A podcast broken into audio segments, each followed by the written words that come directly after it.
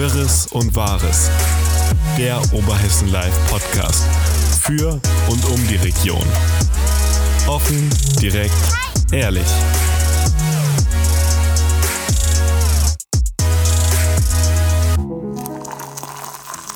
Ein Hallo aus der Redaktion und willkommen zur neuen Folge von Wirres und Wahres, dem Podcast aus eben dieser. Ich bin Luisa und das ist Thorsten hier noch bei mir. Hallo Luisa, Hier so hallo schön da draußen. gegenüber. So, dieser Anfang fällt mir immer so besonders schwer, dieses Hallo, wir sind wieder da. Ich weiß immer nicht, ob ich uns vorstellen muss nochmal. Eigentlich fleißige Hörer müssten mittlerweile wissen, wer wir sind, ne? Ja, aber wir können uns ja alle acht Folgen nochmal neu vorstellen oder so. So mit so Regelmäßigkeiten habe ich es nicht so.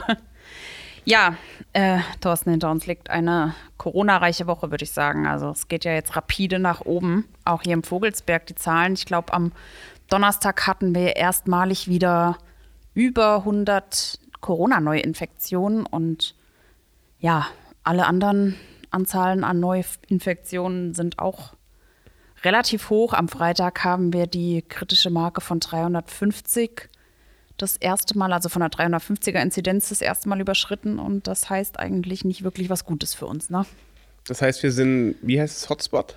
Fast, ja. Also wenn wir jetzt die beiden darauffolgenden Tage, ähm, Samstag und Sonntag auch über 350 sind, dann gelten ab Montag für uns äh, Hotspot-Regeln, ja.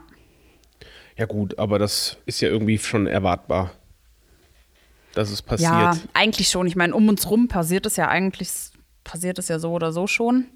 2G Plus in der Gastro ist ja grundsätzlich äh, so oder so beschlossen. Jetzt kommt es noch auf die, auf die ähm, Freizeiteinrichtungen wie Kinos und so weiter zu und auch auf die Fitnessstudios, wenn ich jetzt richtig informiert bin. Und Prostitutionsstätten müssen schließen. Clubs und Tanzlokale ebenfalls. Sie dürfen, glaube ich, auch nur ein ganz normales gastronomisches Angebot, sage ich jetzt mal, anbieten. Ja, das sind so mit die Regeln, ne? Ja, war zu erwarten. Das dicke Ende kommt. Und ich glaube, das dicke Ende steht jetzt kurz bevor. Hoffentlich ist es dann auch wirklich das Ende. Und nicht nur so ein dickes Zwischending. Ja gut, die Wissenschaft geht ja davon aus, dass es das Ende ist. Oder zumindest, dass es sich könnte. so ein bisschen langsam einschleicht. Ist halt nur die Frage, wie lange diese Phase dann dauert, ne? Diese einschleichende Endphase sozusagen. Naja, auf jeden Fall äh, werden die Einschläge sehr viel öfter und sehr viel mehr. Man merkt das. Also es ist nicht nur die Nachrichtenlage jetzt national oder, oder auf der Welt, es ist ja noch viel heftiger Ja. als in Deutschland, sondern man merkt es jetzt auch schon hier. Und wenn man dann überlegt, dass es in Orten wie, wie New York oder Frankreich noch bald zehnmal so viele sind wie, wie bei uns, Neuinfektionen, dann müsste, wenn man sich das mal hochrechnet, würde man wahrscheinlich jeden Tag fünf Leute kennen, die es hätten, so nach dem Gefühl. Ne? Das ist Wahnsinn. Alina hatte, er hat erzählt die Woche, die hat eine Bekannte aus Berlin, die wohnt da in Kreuzberg, Berlin-Kreuzberg, glaube ich. Und die hat gesagt, allein für Kreuzberg, die hatten eine Inzidenz irgendwie die Tage von 9000. Nein, da gehst du praktisch auf die Straße und jeder hat das Gefühl, also wenn die Leute Jeder Zehnte. das ist schon echt, Jeder Zehnte. Das ist wirklich, ähm, ja, erschreckend irgendwie, ne? Also, das Ja. heißt erschreckend. Irgendwann, ich meine, so bei so einer Grippe oder so, also nicht, dass ich das jetzt damit vergleichen möchte, aber ja, wenn so Grippesaison ist, Haben es auch nicht so viel, aber nicht jeder Zehnte. Weißt- so jeder? Zehnte Gut, ist schon Aber man sagt heftig. halt immer so salopp, sagt man dann, äh, das hat gerade jeder. So, jeder hat gerade Grippe. Ja, ein so, Schnüpfchen. So, ja. Also ein Schnupfen hat vielleicht wirklich jeder. Gut, die aber, Grippe an aber sich eine nicht, das Grippe hat nicht jeder Zehnte. ja, das stimmt. Viele setzen es ja immer oder setzen es ja gleich, obwohl die Grippe natürlich was ganz anderes ist als, ein, als eine Also- Erkältung, ne? Von daher ist da schon eine, eine Qualität, die ich glaube, ja, die Angst dass dann, dass kritische Systeme aussetzen könnten, weil vielleicht irgendwo 30 Prozent gleichzeitig krankgeschrieben sind oder sowas, Mhm. ist gar nicht so von der Hand zu weisen. Ich glaube, was uns aber da Gott sei Dank in die Karten spielt, ist, dass wenn man erkrankt, es ja wirklich nur kurz hat und auch nicht besonders heftig. Das heißt aber, man fällt nicht für zwei Wochen aus, wie bei einer Grippe vielleicht, sondern vielleicht nur für drei, vier Tage. Ja, und dann natürlich spielt das da auch nochmal hinzu, wenn man geimpft ist und dann vielleicht sogar noch geboostert ist, was natürlich ähm, ein bisschen weiterhilft. Aber es ist schon erstaunlich, was Corona jetzt so langsam für Auswirkungen hat, finde ich. Ich hatte gerade ähm, am Freitagmorgen ein Gespräch mit dem Daniel Schild. Das hast du so mit angeleiert, weil du den noch von früher kennst. Ne? Ja. Und der hat, ähm, ist ja ein ziemlich bekannter Schlagzeuger hier in Deutschland äh, und auch international ähm, ziemlich anerkannt. Und äh, der hat das Ganze einfach mal oder diese ganze Corona-Situation aus Sicht der, ähm, der Künstler auch mal beschrieben oder dieser ganzen Konzertbranche, dieser ganzen Musikbranche, ne, die ja komplett einbricht. Also er recht, der rechnet damit, dass das noch jahrelang die Auswirkungen richtig spürbar sind, weil bei denen fängt das fängt an von, von ähm, Menschen, die die Tourbusse fahren, die es nicht mehr gibt, weil die sich gesagt klar. haben, okay, wir steigen um, wir gehen wieder zurück in die normale ähm, Logistikbranche. Da, da sind wir gerade auf einem sicheren ne, Fuß. Ja. Von Musikern, die sagen, uh ich komme nicht mehr zurück, ich mache das nicht mehr. Bis hin zu dieser gesamten Konzertbranche, diese ganzen Tourneen, die abgesagt wurden und, und so weiter und so fort. Also es ist schon wirklich erstaunlich, was da Ja, bis hin zu den Locations und allem. ge- genau, Mit- die, mit sich, der Stadthalle- auch anders Mit der Stadthalle erlebe haben, ich ja. das ja am eigenen Leib. Alle müssen sich ja irgendwas überlegen, was man tut, wenn man einfach zwei Jahre lang kein Pfennig Geld mit Veranstaltungen verdienen kann. Ja, Und das heißt, viele überlegen sich was Neues und ein Teil von diesen vielen erkennt vielleicht, dass das Neue auch gar nicht so schlecht ist und macht es einfach weiter. Das heißt, die kommen dann eben nicht zurück und dann fehlen nicht nur die Künstler und die Busfahrer, dann fehlen die Leute, die die Bühnen aufbauen, die Ja. die Stühle hinstellen, diese ganzen, ja, diese ganze Die Logistik, die dahinter Techniker. steckt. Ich meine, Veranstaltungen sind unglaublich viel logistischer Aufwand und viel Arbeit und auch harte Arbeit. Und ich glaube schon, dass das wirklich schwierig wird, perspektivisch, ja. Ja, das sagt er auch. Also er kann sich auch so für die nächsten Jahre noch nicht vorstellen, dass es, äh, dass es bald wieder so ganz normal wird, weil er sagt auch, es ist schon schwierig ähm, vorstellbar, weil das so mit eine der Branche ist, darauf kann man in Anführungszeichen aus Gesichtspunkten der Politik leicht verzichten. Was man ähm, vielleicht auf einen Friseurbesuch oder ähnliches nicht so kann. Ne? Und äh, deswegen glaubt er auch, dass die Branche ähm, mit die letzte ist, die überhaupt ähm, dann mal wieder ohne Einschränkungen überhaupt stattfinden kann. Also war auf jeden Fall wirklich ein sehr, sehr interessantes Gespräch. Alles dazu kann man dann in der kommenden Woche lesen. Nochmal. Ja, das ist alles sehr, sehr spannend, ja. Was hatten wir noch? Wir hatten die Woche einen sehr, sehr interessanten Artikel vom Juri, fand, wie ich fand. Also, das hat mir äh, wirklich Spaß gemacht, den zu lesen, muss ich echt sagen, obwohl ich echt nicht so dieser. Ich bin nicht so der Glasfasermensch. Ich, bin's, ich bin ganz ehrlich, ich blick- steig da nicht so durch. Aber der Text hat mir sehr gut gefallen, fand ich. Ja, das war die Übersicht mit der Karte vom Thomas Liebau. ne? Genau, genau. Das war ja so ein Artikel, der dann letztendlich, ich glaube, in guter, enger Zusammenarbeit entstanden ist. Äh, die Karte vom Thomas Liebau und äh, der Text vom Juri. Ja, war auf jeden Fall mal eine schöne Übersicht über dieses wirklich verwochene Thema und wie es eigentlich seit, ja, seit, es ist ja mittlerweile, kann man fast sagen, seitdem man denken kann, irgendwie ist dieses Glasfaser-Thema ein Thema. Zumindest seit es Oberhessen Live gibt, würde ich fast sagen, ist das schon Thema mit, mit anfänglich Bigo, Telekom, dann wieder doch ein privatwirtschaftlicher Ausbau und bis eben dahin, wo wir jetzt sind, wo es viele Anbieter sind, die den Vogelsberg ausbauen oder ausbauen wollen, muss man ja sagen. Ja. Und es wird dadurch nicht übersichtlicher. Genau, das, das meine ich ja. Ich glaube, gerade das oder dieses Hin und Her, was es da anfänglich gab, wobei ich da jetzt, da war ich selber ja noch gar nicht bei Oberhessen Live mit dabei, aber dieses Hin und Her macht es irgendwie super verwirrend, obwohl es derzeit eigentlich gar nicht mehr so stark verwirrend ist, oder? Also, Eigentlich nicht. Die Gefahr ist eigentlich die, dass man sich so denkt, das schleicht sich so ein, da passiert eh nichts. ja gut, das Gefühl können die Leute aber auch bekommen, wenn dann, Ja, natürlich. da ist die Quote erreicht, das heißt, es startet der Ausbau und dann passiert nichts. Ich meine, fairerweise muss man auch dazu sagen, auch diese Firmen sind auf äh, Ausbauleute äh, angewiesen, auf Straßenbauer und, und, und, ne? Oder würde ich jetzt sagen. Ja, natürlich, klar. Die müssen ja wirklich physische Löcher buddeln und ja, Kabel verlegen. Das muss man ja fairerweise dann sagen, dass es da ja auch aktuell überall zu Verzögerungen kommt, ne? durch Liefersch durch zu wenig, zu wenig Personal, ähm, Lieferschwierigkeiten von Material und, und, und. Also von daher, ähm, ja, muss man das fairerweise dazu sagen. Aber trotz allem ist es verständlich, dass die Leute das Gefühl haben, es geht nicht vorwärts. Ja, also wie gesagt, weil es einfach gefühlt seit acht oder zehn Jahren nicht vorwärts geht und wir dann nicht Ja. wirklich einfach mal sagen, es kommt Internet und zwei Jahre später hat man es, sondern immer wieder kommt ein neuer Grund, warum es noch länger dauert. Und ja, das wird uns auch noch ein- eine Weile begleiten. Ich glaube, Der Ausbau wird ja dieses Jahr, wenn der Winter rum ist, sicherlich hier und dort beginnen. Mhm. Aber für alle Orte steht es ja wahrlich noch nicht fest. Und ich glaube, wenn ich es richtig in Erinnerung habe, sind es ja erst vier oder fünf Orte im Vogelsberg, wo überhaupt schon wirklich der erste echt existierende Glasfaseranschluss und ich glaube, das waren aber auch Orte, die von den Stadtwerken Lauterbach ausgebaut wurden, oder? Ja, und ich glaube noch einer von oder zwei Orte von Goethel. Von der Goethel. Äh, ja. in Feinsteiner oder in Grebenhain. Ja. Und ähm, ich glaube noch irgendwo in Brauerschwendt von der Telekom, glaube ich. Insgesamt ist es halt schon, man kann so ein bisschen das Gefühl bekommen, es ist irgendwie so ein Flickenteppich. Ne? So hier ist es mal TNG, da ist es die Goethel, da ist es Telekom. Ich, die Bigo da, das waren ja die Sachen, die, das waren ja Schulstandorte und Unternehmen, die Bigo oder? Hat Schulstandorte und Unternehmen angeschlossen, genau. ja. Aber auch mit Hilfe der Telekom, oder? Durch die Telekom. Durch die genau. Telekom, ja. Das war die Telekom. Alles auf jeden Fall sehr übersichtlich dargestellt und wirklich ein schöner, sanfter Text, der eingängig ist und der leicht verständlich, ja, der wirklich leicht verständlich ist. Also selbst für jemanden, der Schwierigkeiten hat, durch dieses ganze Konstrukt da durchzusteigen.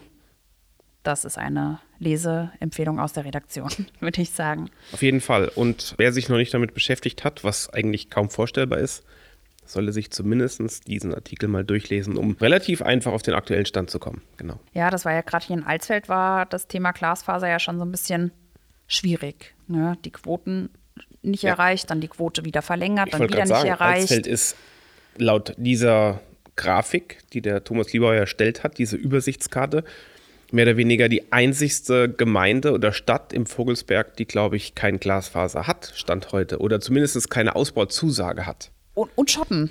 Und Schotten? Und Schotten war auch, glaube ich, als eins, äh, mit als Kommune. Was natürlich an der Absurdität liegt, dass Alsfeld aktuell mehr oder weniger gefühlt gut genug ausgebaut ist. Also der Schmerz nicht groß genug ist, dass man ja. sich nach schnellem Internet sehnt, weil es noch Zukunftsmusik ist und nicht so greifbar ist. Und das könnte sich dann im Nachgang, sollte die Karte so bleiben und sich dann nicht dann noch was tun, wäre es wirklich so, dass dann im Prinzip Alsfeld im Vogelsberg in fünf Jahren, wenn alle ihren Glasfaser hätten, am schlechtesten ausgebaut mhm. wäre und man dann sozusagen in den Dörfern eine höhere Internetverbindung hätte wie in Alsfeld. Und das wäre natürlich völlig abstrus. Man kann sich irgendwie so ein bisschen, oder man kommt sich so ein bisschen vor, als wäre Alsfeld so gegen den Fortschritt, weil oder so gegen neue Entwicklungen, so lange, wie es noch nicht benötigt wird, sozusagen. Ne?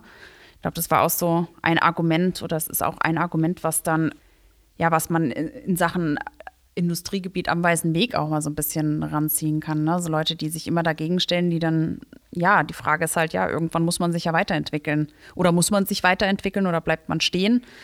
Ja, auch so ein Thema, was in Alsfeld immer wieder unterschwellig mitkommt. Ne? Ja. Ähm, wenn wir schon bei Glasfaser waren, wir hatten diese Woche zu Gast den Bürgermeister von Grebenau, den Lars Wicke. Der war hier und hat ein ähm, Videointerview gemacht mit uns über das Jahr und das, was in diesem Jahr in Grebenau beispielsweise mal so als Randkommune des Vogelsbergs ansteht. Das ist jetzt die erste, ne, das ist eine Serie, die wir machen jetzt im genau, Januar.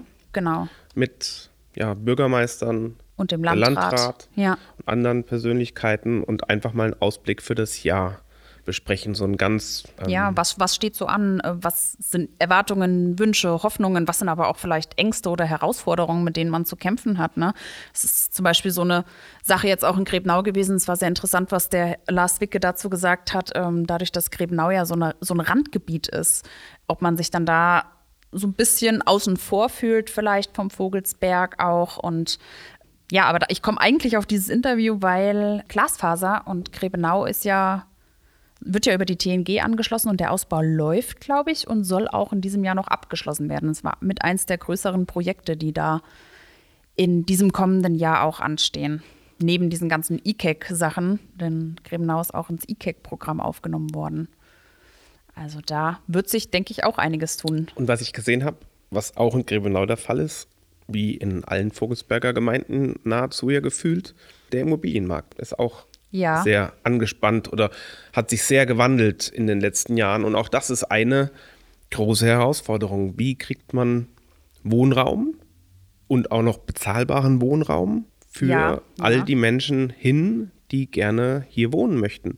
Es ist ja kaum bezahlbar aktuell, ne? Ja, das hat Also- er ja, glaube ich, relativ deutlich gesagt. Vor fünf, sechs, sieben Jahren war es noch so, dass teilweise, ich glaube, er hat 30, 40 Häuser in Gründchen leer standen in Grebenau. Mhm.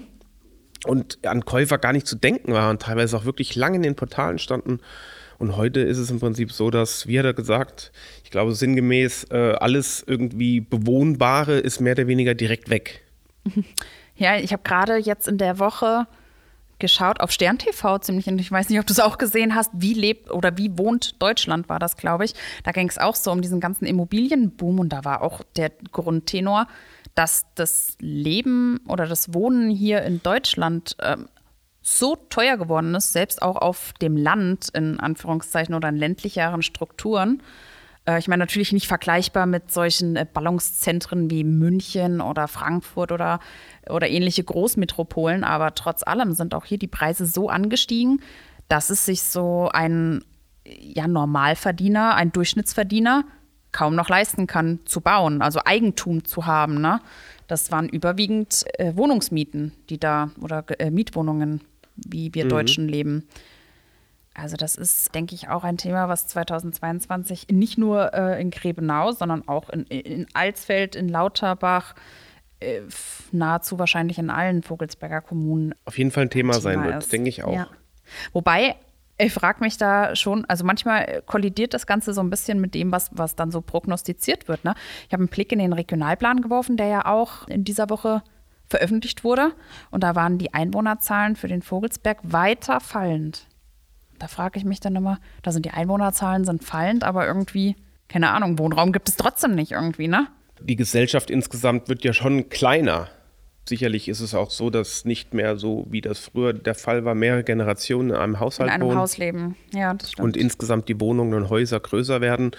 Weil natürlich stellt man sich die Frage, wie kann es eigentlich sein, dass in Alsfeld theoretisch wir 1000 Einwohner weniger haben wie zur Höchstzeit und trotzdem keine Häuser frei sind. aber keine Häuser. Wir müssten ja, Ja. wenn in jedem Haus vier Leute wohnen, eigentlich 250 freie Häuser haben. ja, gut. Aber mein, die sehe ich nicht. Nee. Also es gibt sicherlich so die ei- ein oder anderen Dörfer, wo viele Häuser frei sind. Das sind dann aber auch teilweise so Dörfer, ich sag jetzt mal salopp, die dann wahrscheinlich nicht so gefragt sind. Ja. Ja, das fällt so auch, wenn man so ein bisschen durch den Vogelsberg unterwegs ist, äh, geht mal hier oder da spazieren, auch mal so durch Wohngegenden. Das mache ich ja ziemlich gerne. Ich laufe immer ganz gerne so durch Wohngegenden und gucke mir Häuser an. Und wenn man das auch von manchen Dörfern macht, da denkt man immer so, um Gottes Willen, wie groß diese Häuser sind, ne? Ja. Würde man das in der Stadt jetzt oder in der Stadt in Anführungszeichen, würde man Alsfeld in ein Haus in dieser Größenordnung sehen, wären da mindestens mal zwei oder drei Wohnungen drin. Und im Dorf oder auf dem Dorf ist das ein Wohnhaus, wo eine Familie drin wohnt, beziehungsweise dann wahrscheinlich mit mehr Generationen oder früher mal mit mehr Generationen drin gelebt hat, ne? Ja, und Also dann stehen heute vielleicht noch viele Teile der Gebäude leer. Oder es gibt ja auch ganze Häuser, die leer stehen und einfach vielleicht auch nicht verkauft werden, weil sich der Inhaber sagt, naja, das ist mein Elternhaus, ich bin aber als Jugendlicher irgendwie weggezogen. Und Ja. ich glaube, da gibt es einige, die Eigentum auch, ja. haben im Vogelsberg und nicht mehr hier leben, aber vielleicht trotzdem nicht das Gebäude verkaufen und deswegen steht es leer oder nicht. in Ist halt Nutzung. schade für die Leute, die hier leben und leben möchten, ne? Ja. Also Das stimmt. alles, die anderen Möglichkeiten, die da wären, wären halt wieder eine Flächenversiegelung, in dem Neubaugebiete geschaffen werden, was früher oder später gemacht werden muss und ja auch schon ähm, mit Beispiel auf Alsfeld angekündigt wurde, dass da was erschlossen werden muss, weil die Nachfrage so hoch ist. Ja, aber wenn in der Stadt mehrere Häuser leer stehen, weil das einen Besitzer hat, der nur ab und zu mal gerne vielleicht hier ist und äh, sich nur nicht von dem Haus trennen kann, ist schade, aber naja, es steht auf einem anderen Papier wahrscheinlich jetzt habe ich ein bisschen Faden verloren, aber wenn wir schon von Neubau sprechen, vielleicht noch mal äh, ein kurzer Blick auf die Lehrkräfteakademie, oder? Stimmt, da hast du die Woche einen Artikel veröffentlicht mit Mit dem Herrn Euler und dem Mirko Otto von der VR-Bank war das. Wir haben noch mal geschaut, was passiert denn mit dem restlichen Gelände da oder mit dem restlichen Areal oder was könnte der damit. Großteil ist noch frei, ne? Ja, ich glaube, es sind noch 11.000 Quadratmeter frei. Also es ist noch eine ganze Menge, die da rund um die Lehrkräfteakademie noch zu bebauen ist. Und da haben wir mal, oder haben die beiden mal erzählt, was sie sich da so vorstellen könnten. Und was stellen Sie sich vor? Das war ein Behörden, also ein anderes Behördengebäude. Okay. Sowas wie ein Ärztehaus, glaube ich, war auch mal im Gespräch, wobei da waren sich noch nicht so ganz sicher, inwiefern das dann vielleicht wirklich Sinn ergibt, wenn man ähm, mit Blick auf den Neubau des Krankenhauses oder auch mit dem ähm, ähm, MVZ oben am Krankenhaus. Aber dennoch ist es denkbar. Und das fand ich zum Beispiel interessant, dass sie geplant haben oder dass da jemand hingehen könnte, der irgendetwas für Familien macht. Also so, so äh, Familienunterhaltung, Freizeitmäßig sozusagen. Ich weiß jetzt nicht, ob sowas wie beispielsweise vielleicht die, La die Lasertech-Arena oder so. Ja, Ich weiß jetzt nicht, ob das da mit beispielsweise gemeint ist, aber könnte ich mir vorstellen, so habe ich es zumindest verstanden auch. Ne? Also ich glaube schon, dass der Freizeitsektor in der Zukunft eine größere Rolle spielt, weil eben auch, was wir eben schon angesprochen hatten, Veranstaltungen weniger werden. Glaube Mhm. ich, dass das er- ersatzweise dafür eintreten wird, ein Stück Mhm, weit. Und ja, warum nicht? Wäre Ja. doch schön, wenn, wenn wir in Alsfeld möglichst viele Dinge haben, die man in der Freizeit nutzen kann. Ja, das sind so die drei, die drei Themenkomplexe, wo sie sagen, hey, das könnten wir uns gut vorstellen, weil sie natürlich auch sagen, wenn da jetzt sowas hinkommt wie die Lehrkräfteakademie, kann in direkter, unmittelbarer Umgebung nicht sowas wie ein industrielles äh, Gewerbe hinkommen. Ne? Also sowas, Ja. wo Maschinen, wo viel Lärm entsteht oder sowas. Im Allgemeinen soll dieses ganze Gelände da so ein bisschen, was ja jetzt echt, das ist ja so dunkel und brach da vorne, ne? Und das soll auf jeden Fall alles schön und ja, atmosphärisch gestaltet werden. Und ja, da würde halt sowas dann auch ganz gut hinpassen. Auch mit eines der Schwerpunktthemen in dieser Woche.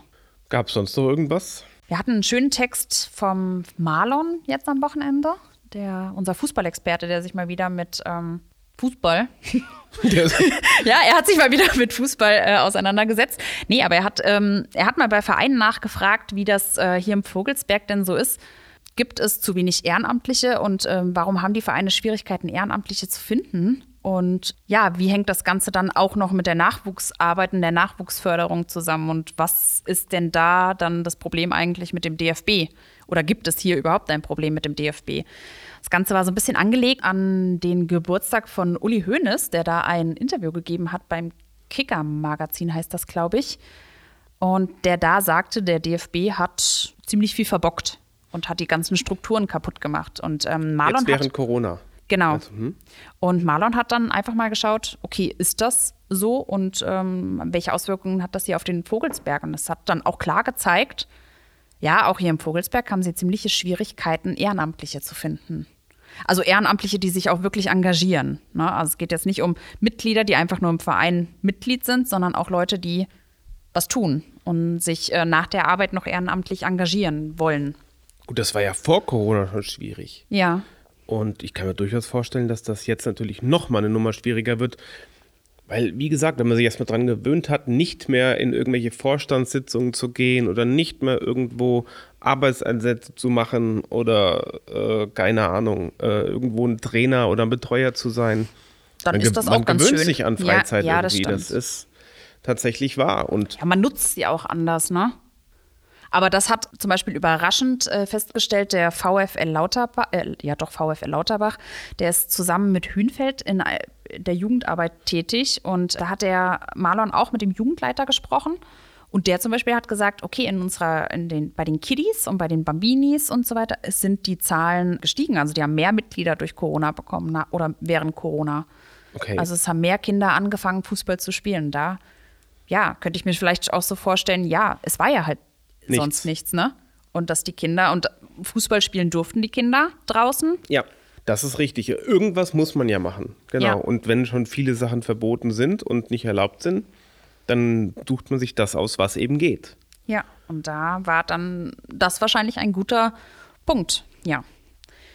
Ich habe noch eine Sache, die mir gerade eingefallen ist. Du warst doch im Kindergarten, oder? Also hier in dem neu zu bauenden Kindergarten. Ja, ja, das war, das war schon, das war an Neujahr, war ich da. Klingt ein bisschen komisch. Ja, ich bin, äh, ich hatte einen großen Neujahrsspaziergang gemacht nach dem Mittagessen und bin oben an der Kita vorbei und habe gedacht, ich schau mal, wie weit sind die da? Die sind ja echt, das sieht ja von außen eigentlich schon so gut wie fertig aus. Ich wollte gerade sagen, ich, ich habe doch die, das war doch die Woche erst, oder? Die Fotos gesehen. Ich habe es die Woche erst, äh, erst geschrieben, ja.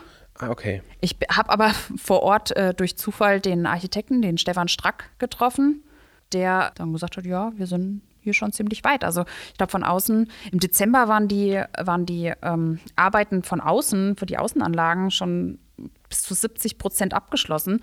Also das sah, man kann echt mal vorbeispazieren, das sieht schon, sieht schon schick aus da oben. Also und jetzt sind die Ausschreibungen für die Innenarbeiten sind ausgeschrieben.